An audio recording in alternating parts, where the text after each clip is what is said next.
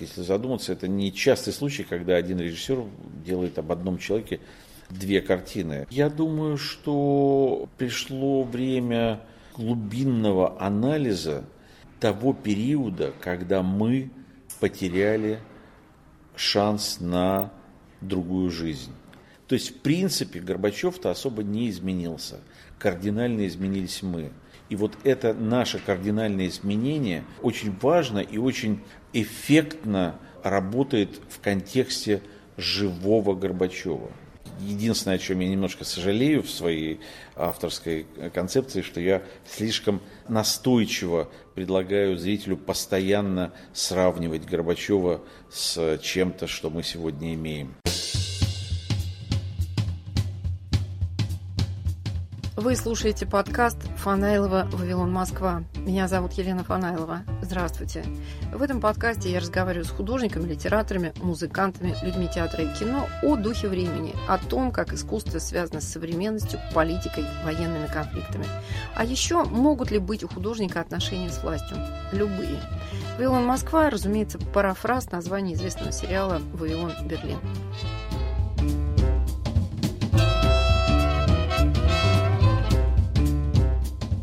«Художник за работой» – один из подзаголовков моего подкаста. Если вы помните, так назывался рассказ Альбера Камю о художнике по имени Иона, которого чуть не сожрал кит повседневности. Мои собеседники, художники 21 века, так просто не сдаются.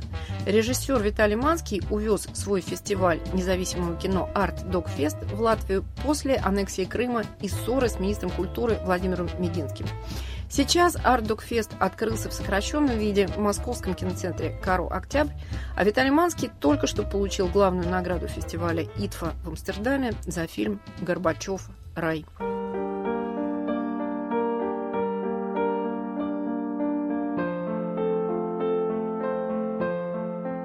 Мы начнем беседу с фильма Виталия Манского «Горбачев. Рай», который только что получил премию в Амстердаме. Я надеюсь, это не единственное достоинство фильма, но в принципе да. Вот как режиссер Манский оценивает эту победу? Это интерес к личности э, легендарного исторического деятеля, это оценка вашего труда, драматургии, сложностей и вообще того образа, который на экране предстает? Откровенно говоря, я как такой тертый фестивальный калач и как многократный член жюри различных фестивалей, знаю, что фильмы-портреты, даже не портреты, а такие фильмы о каких-то крупных личностях или ярких личностях, они, как правило, не премируются. А если побеждают, то не на фестивалях, а все-таки если побеждают, то на каких-то таких премиях с большим количеством жюри.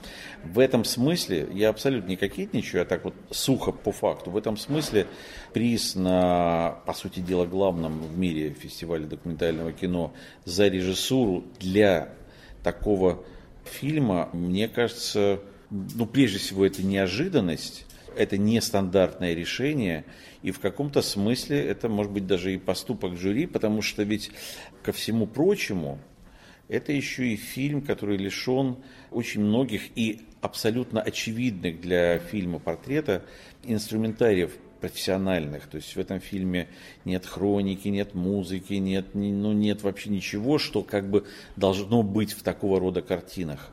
Я бы сказал, она сделана вызывающе минималистично. И это и было режиссерским решением.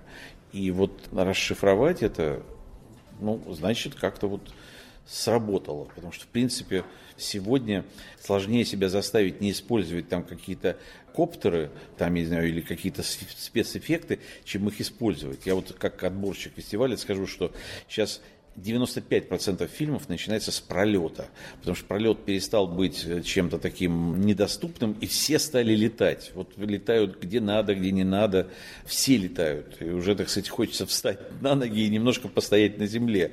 Вот в этом смысле фильм «Горбачев рай» – это такая абсолютная антипода э, летающему, не стоящему на земле э, современному, и в том числе документальному кинематографу. Вот интересно, Михаил Сергеевич сейчас хорошо стоит на земле в свои годы, со своим опытом и политическим, и историческим, и человеческим. он еще более уверенно и устойчиво стоит на земле, чем те, кто крепко помоложе, крепко пошустрее и формально крепко поздоровее этого, в общем, уже не очень здорового в силу возраста человека. Но его фундаментальность, его свобода, которая просто как бы растворяет самый густой бетон – Э, она поразительна. И она, конечно, является еще более мощным антиподом вот этому застывшему, шустрому сегодняшнему дню. И, в общем, может быть, единственное, о чем я немножко сожалею в своей авторской концепции, что я слишком настойчиво предлагаю зрителю постоянно сравнивать Горбачева с чем-то, что мы сегодня имеем. Может быть, нужно было это делать чуть-чуть деликатнее, но зато доходчиво. А можно ли сказать, что этот фильм продолжает вашу сколько-то логию, тетралогию, наверное, о людях власти, у Бориса Ельцине, у Владимира Путине и так далее? Скорее нет. То есть понятно, что будут фестивали различные собирать такие мои ретроспекции, основанные на э, фильмах о выдающихся людях, выдающихся или знаковых, или заметных, или, так сказать, исторических крупных, персонажах, о да. политических деятелях, ну, не, страны. Ну, не только политических. Часто вот сейчас у меня пошли э, опять запросы на фильм о Далай-Ламе, который не является ни политическим, ни каким-то деятелем, ну, а духовным вот, лидером. Да, духовным лидером. Но э, я бы хотел надеяться, что все-таки каждая картина является самодостаточной и не дополняет друг друга и не вписывается в некую тематическую или сериальную линейку. И даже более того, фильм, который я сам снимал о Горбачеве 20 лет назад, который назывался «Горбачев после империи», в общем, несмотря на то, что для меня в той картине тоже очень важны были личностные ощущения, качества героя и вообще вот его среда обитания и вот его жизненное пространство. Но тем не менее, я бы даже эти две картины об одном человеке, и, кстати сказать, это вообще так, если задуматься, это не частый случай, когда один режиссер делает об одном человеке две картины. Но я именно и решился на а, новый фильм о Горбачеве, понимая, что он не будет никаким ни продолжением, никаким ни дополнением, а это будет абсолютно самостоятельная, самодостаточная, ни к чему не привязываемая картина. А почему? Потому что время изменилось, изменилась историческая оптика, изменилась политическая ситуация. Мы все повзрослели, помудрели и погрустнели. Я думаю, что пришло время глубинного анализа того периода, когда мы потеряли шанс на другую жизнь. То есть, в принципе, Горбачев-то особо не изменился. Кардинально изменились мы. И вот это наше кардинальное изменение очень важно и очень эффектно работает в контексте живого Горбачева. Вот эти две составляющие, в общем, являются драматургией картины. Там у Горбачева есть такая фраза в картине, что перестройка только начинается. Вот действительно, она, может быть, даже не начинается. Может быть, здесь он несколько преждевременен в своей оценке она обязана начаться. И вот, э, вот эта перестройка, которая набухает и которая, безусловно, если она не начнется, может быть, на э, столетия Россия еще погрузится в какую-то тьму. Вот это человек, который уже однажды создавал предпосылки для э, глобального обновления российского общества. Вот он со своими переживаниями, со своими рефлексиями, со своими, э, может быть, заблуждениями, со своей наивностью и прочими, прочими, прочими, прочими, но живой, и в нем, как в зеркале, отражается вот этот сегодняшний день, он был для меня важен. Поэтому в каком-то смысле, может быть, это даже фильм не столько о Горбачеве, сколько, хотя там 100% фильма присутствует в кадре Горбачев. И на самом деле, может быть, это фильм не о Горбачеве. А о чем? О нас. О времени? О безвремени. Я правильно понимаю, что Горбачев говорит о том, что перестройка только начинается про сейчас, про настоящий только момент? Про, да, вот именно про этот настоящий момент, когда нам кажется, что вообще ничего не начинается, а все заканчивается, и вообще скоро э, уже перейдем к той части, которая называется поминками. Приблизительно подобные ощущения у меня были и от Беларуси, к слову сказать. Но как-то вот Беларусь... Сейчас? Да, сейчас. Сейчас. Я же все-таки часто езжу через Беларусь. Вдруг Беларусь почувствовала, что нет, мы не хотим такой жизни. Притом почувствовали не элиты, что тоже очень важно, а почувствовал э, глубинный народ белорусский. Никогда никоим образом не, не только не кооптированный с политической деятельностью, а вообще не кооптированный с какой-либо общественной деятельностью. Его иногда э, называют обывателем, это достаточно такое, ну, звучит так обидно, но в данном контексте это может быть даже очень позитивное определение. Обыватель, который не хочет больше быть обывателем. Я писатель Александр Генис, живущий больше 40 лет в Америке и столько же пишущий о ней.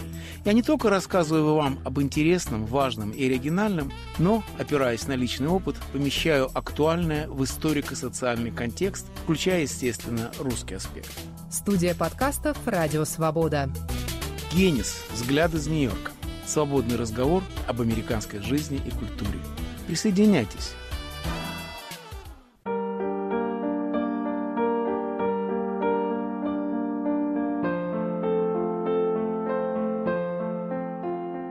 Фестиваль независимого документального кино «Арт Док Фест». Разговор с его президентом Виталием Манским. Соблазн есть сделать фильм о Беларуси или пока мы не можем об этом говорить? Вообще говоря, я очень надеюсь на белорусских режиссеров, которые сегодня есть и которых мы показываем на Ардукфесте, которые работают над тем, чтобы сделать кино о Новой Беларуси. Если делать кино, то я, конечно, с одной стороны, очень чувствую и сочувствую, и, естественно, сопереживаю, но если делать кино, то делать внутри, а для этого нужно не в качестве гастролера, а все-таки нужно какое-то погружение, что я не исключаю, но пока надеюсь, что это, может быть, сделают белорусские авторы. Хотя время от времени у меня лампочка зажигается в эту сторону. Значит, раз заговорили про белорусских авторов, будет ли кто-то из белорусских режиссеров вот сейчас в московской программе Ардокфеста? Вот в этой сокращенной программе Ардокфеста не будет.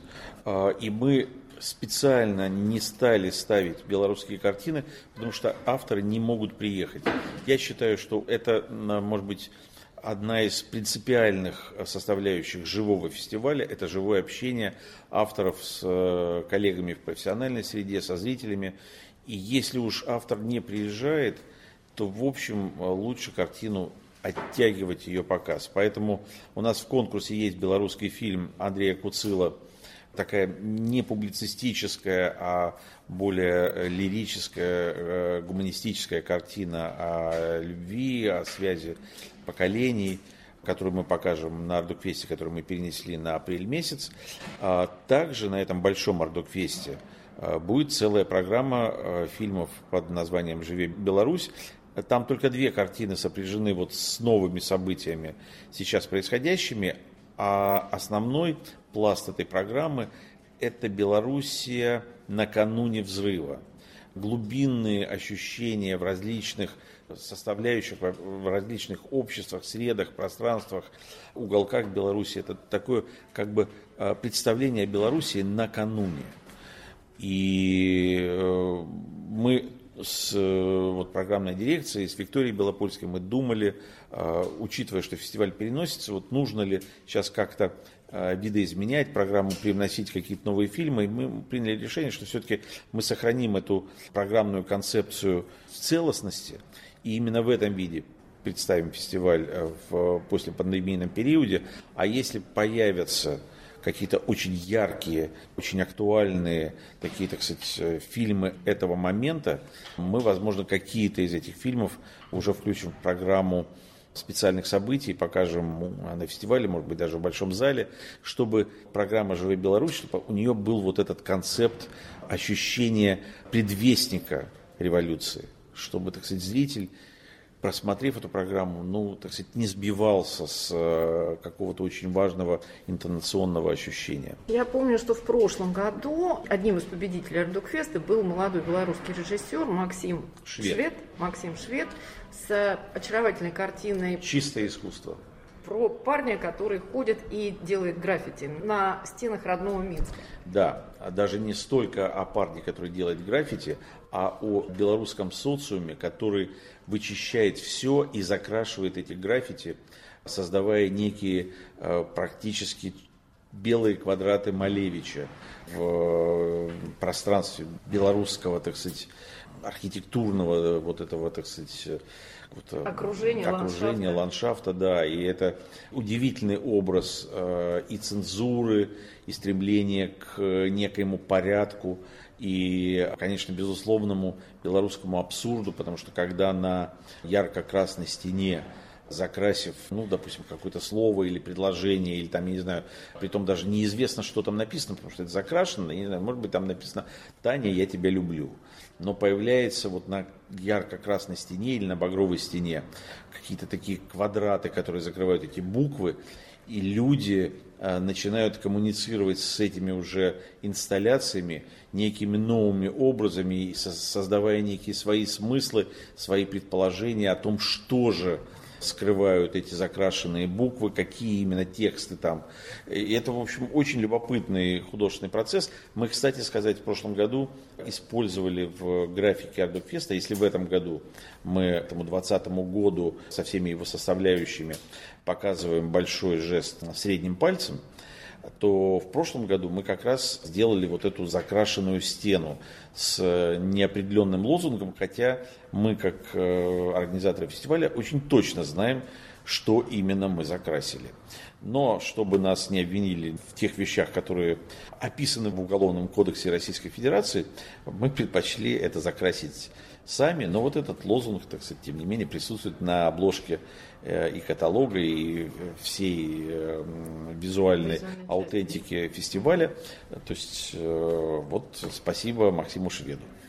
А мы же должны сказать, что Максим был задержан во время августовских событий. Да, Максим был задержан, и, знаешь, он мне буквально на следующий день после того, как его выпустили, рассказал любопытную значит, историю. Когда их как э, сельдей в бочке упаковали в какой-то комнате, значит, там типа на четырех человек, как их там было 60, вот они стояли, значит, э, спина к спине, лицо к лицу, ну и он был один из, ну такой же рядовой, так сказать, забранный с улицы э, гражданин. И кто-то, значит, там, где-то там через 20 голов стал говорить о Северной Корее. Говорит, вот, Белоруссия превращается в Северную Корею, я тут видел фильм про Северную Корею, значит, вот такой, такой, такой. Там, Мы догадываемся, чей. Да, да, да. И Максим, значит, э, говорит, а я знаю этого режиссера. И говорит, я получил минуту славы, потому что дышащие мне в затылок и в ноздри люди чуть-чуть раздвинулись э, из уважения, создали мне некое, так сказать, дополнительное пространство для того, чтобы я мог как-то, так сказать, более комфортно себя почувствовать. Вот, поэтому мне приятно, что хоть так я ему смягчил какие-то мгновения пребывания в белорусской тюрьме. Померанцев переулок. Так называется мой подкаст. Игорь Померанцев – это я, а «Переулок» – это мои записи, новые и архивные, интервью, монологи, эссе, музыка, стихи. Я делюсь тем, что интересно мне самому. Не обходите мой переулок стороной. Вас ждут интересные встречи. Студия подкастов «Радио Свобода».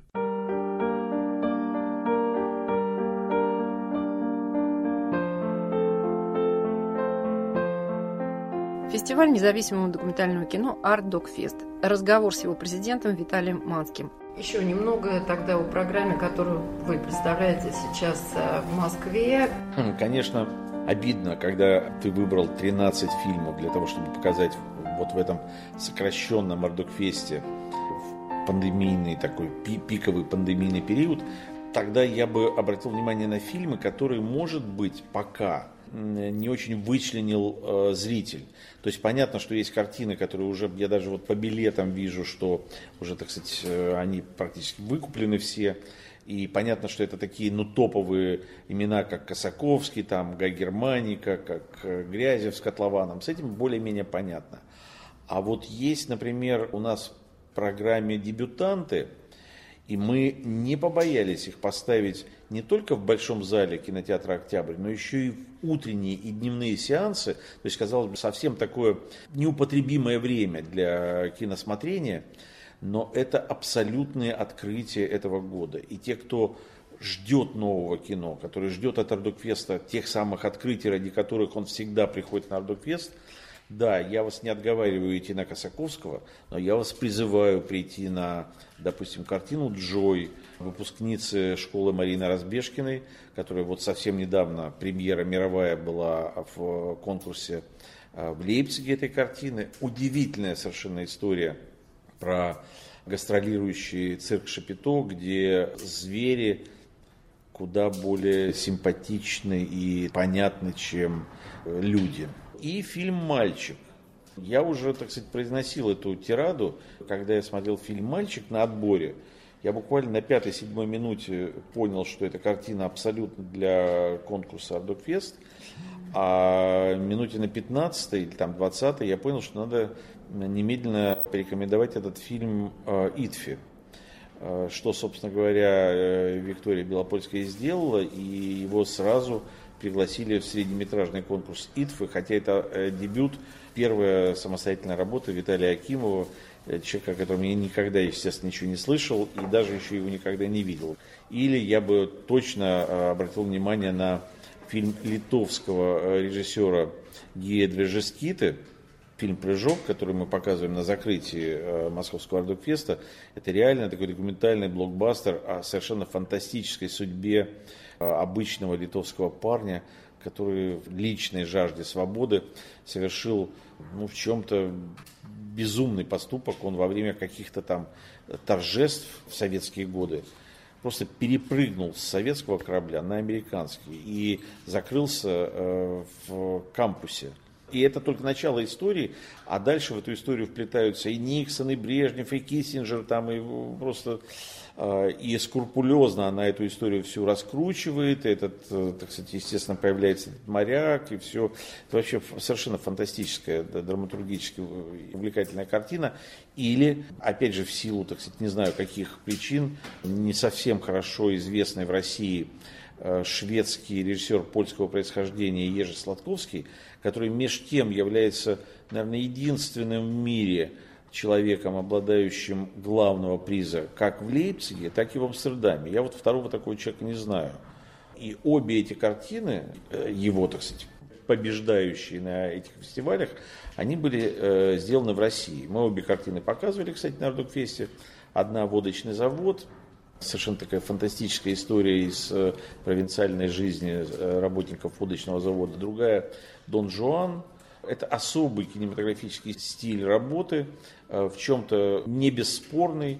Э, в профессиональной среде по поводу этого стиля и этого метода ведутся неустанные споры, но зрительски это очень интересное и ну, такое как бы захватывающее кино. И в данном случае в этом году состоится премьера его фильма «Горькая любовь», где он плывет по Волге в круизном теплоходе и э, по ходу этого так сказать, движения теплохода. Мы наблюдаем за совершенно фантастическими историями одиночества, поиска любви, потери любви, надежды на любовь, вот эта горькая любовь в пресных водах реки, которая впрямую ассоциируется с понятием России, русского духа, русского образа жизни, в устах а, поляка, прожившего большую часть своей жизни в Швеции. Мне кажется, это настолько уникальное зрелище, что просто глупо его упустить. Виталий, ну и неизбежный вопрос – это работа фестиваля в условиях пандемии. По факту кинотеатры работают, потому что российское государство не хочет принимать на себя никаких обязательств по компенсациям для бизнеса, etc. И поэтому они говорят, ну знаете что, вы там сами разбирайтесь, как хотите. Вот вам 25% посещаемости и там и дальше крутитесь. И в принципе мы могли фестиваль оставить в офлайн режиме, то есть оставить его в реальном мире. Ну что, ну кинотеатр работает, залы работают, ну и давайте проводить. Но я же прекрасно знаю, что даже с учетом 25% заполняемости зала, я отдаю себе отчет в том, что все равно люди будут толпиться у одной двери, все равно люди будут так или иначе перед фильмом, после фильма коммуницировать, все равно вот это пространство опасностей, а когда мины рвутся все ближе и ближе, и э, когда вот там пару дней назад у меня в один день два моих сверстника умерли коллеги, оператор Валя Савенков и Гера Гаврилов, режиссер, мы вместе учились э, в Авгике на одном потоке. Ну, как-то вот в этой ситуации призывать людей приходить э, на фестиваль, ну, не очень камильфо. Поэтому мы приняли решение весь фестиваль, весь фестивальный объем перенести на весну, в надежде, что это будет весна после чумы, а, собственно говоря, оставить только показы в большом зале, где реально существует несколько входов, где после сеанса все выходят сразу на улицу, где рассадка не формально через два места, а действительно зал на 1500 мест с высокими потолками, где объем воздушной массы такой, что действительно это дыхание, ну как, никто, конечно, не гарантирует, это тоже опасно. И я тоже, кстати, каждый раз, когда я даже приглашаю близких своих друзей или вообще приглашаю зрителя, я всегда говорю, пожалуйста, взвесьте риски. Может быть, вам не нужно приходить. Первый раз, как бы мы делаем фестиваль, когда я не говорю, Э, все бросьте, приходите, мы вас ждем. Нет, это очень серьезная ответственность, которую мы, конечно, и на себя принимаем, поэтому масочный режим, поэтому, так сказать, никаких мероприятий в фойе и так далее и тому подобное. Но я понимаю, что зал огромный на 1500 мест, в который допускается 375 человек, это все-таки действительно некая мера, которая ну, максимально обеспечивает надежду на безопасность. И все равно Повторяю, каждый зритель, принимающий решение прийти по приглашению, по аккредитации или по купленному билету, должен несколько раз подумать о целесообразности в этой конкретной ситуации. Слышь, у меня последний вопрос, но он относится к э, фильму «Горбачев рай». Я хотела спросить про ваше сотрудничество с Александром Гельманом, который является сценаристом да. этого проекта. Как это было устроено? Мы делали с Александром Александровичем Гельманом и первую картину о Горбачеве. И когда а, возникло а, ощущение вот важности сделать новый фильм, я решил это сначала а, обсудить с Гельманом, ну, свериться, сверить часы, есть такой термин. И он это почувствовал в той же степени. И тогда мы стали разговаривать, как это может быть. Потом мы э, стали встречаться с Горбачевым, который к нам хорошо относится, к Гельману относится э, еще лучше, потому что все-таки они в одной возрастной категории, и у них больше бэкграунд, ведь э, Гельман с Горбачевым познакомился, когда Горбачев еще был секретарем ЦК КПСС по сельскому хозяйству, и он приходил в театр «Современник» на а, постановку Гельмана, если я не ошибаюсь, мы ниже подписавшись, что-то в этом духе. Мы вместе стали обсуждать, какие темы правильнее затрагивать в наших разговорах. И очень большую, просто не помощь, а вот без Гельмана я бы не смог вести такой отчаянный и в чем-то бесшабашный разговор с Горбачевым, потому что Гельман всегда, когда я был слишком активен и слишком задиристый, слишком э, настойчив в каких-то, так сказать, своих докапываниях, э, Гельман всегда предлагал Горбачеву эмоциональный отдых, переходя на какую-то более комфортную для Горбачева риторику. И вот эта зебра, которую потом все э, белые полосы в монтаже были убраны, а остались только эти черные. Поэтому такой эмоциональный, такой, может быть, действительно поражающий многих, потому что вот все-таки фильм уже был на нескольких фестивалях. его уже видели аудитории, и я знаю эту реакцию. Действительно, это как бы производит такое неожиданное впечатление. Но без Гельмана это было бы просто невозможно, потому что, наверное, бы где-то на 15 минуте такого разговора меня бы вышвырнули из э, дома героя, внеся во все черные списки, и просто я бы никогда больше с ним не смог а, выпить 100 грамм водочки. Есть про Горбачева такое представление у многих журналистов, которые пытались с ним работать, что вообще-то он очень закрытый человек что вот добиться от него какой-то эмоции, ну, эмоциональной реакции, правды, э, такой человеческой правды имеется в виду, довольно тяжело. А вот приходите на фильм «Горбачев рай», и вы э, в чем-то убедитесь, что э, Лена Фанаилова, задающая мне этот вопрос, права, и абсолютно не права, потому что всегда можно добиться от человека, который не хочет говорить, правильного молчания. Фестиваль независимого документального кино «Арт Док Фест». Разговор с его президентом Виталием Манским о Михаиле Горбачеве, о современной политической ситуации и о новом кино – Фанайлова, Вавилон, Москва. Нас можно слушать в архиве в приложениях Apple и Google, в Яндекс Музыке, Spotify, а также на сайте Радио Свобода в разделе «Подкасты». Подписывайтесь, ставьте оценки. В Apple подкастах жду ваши комментарии. Пока-пока.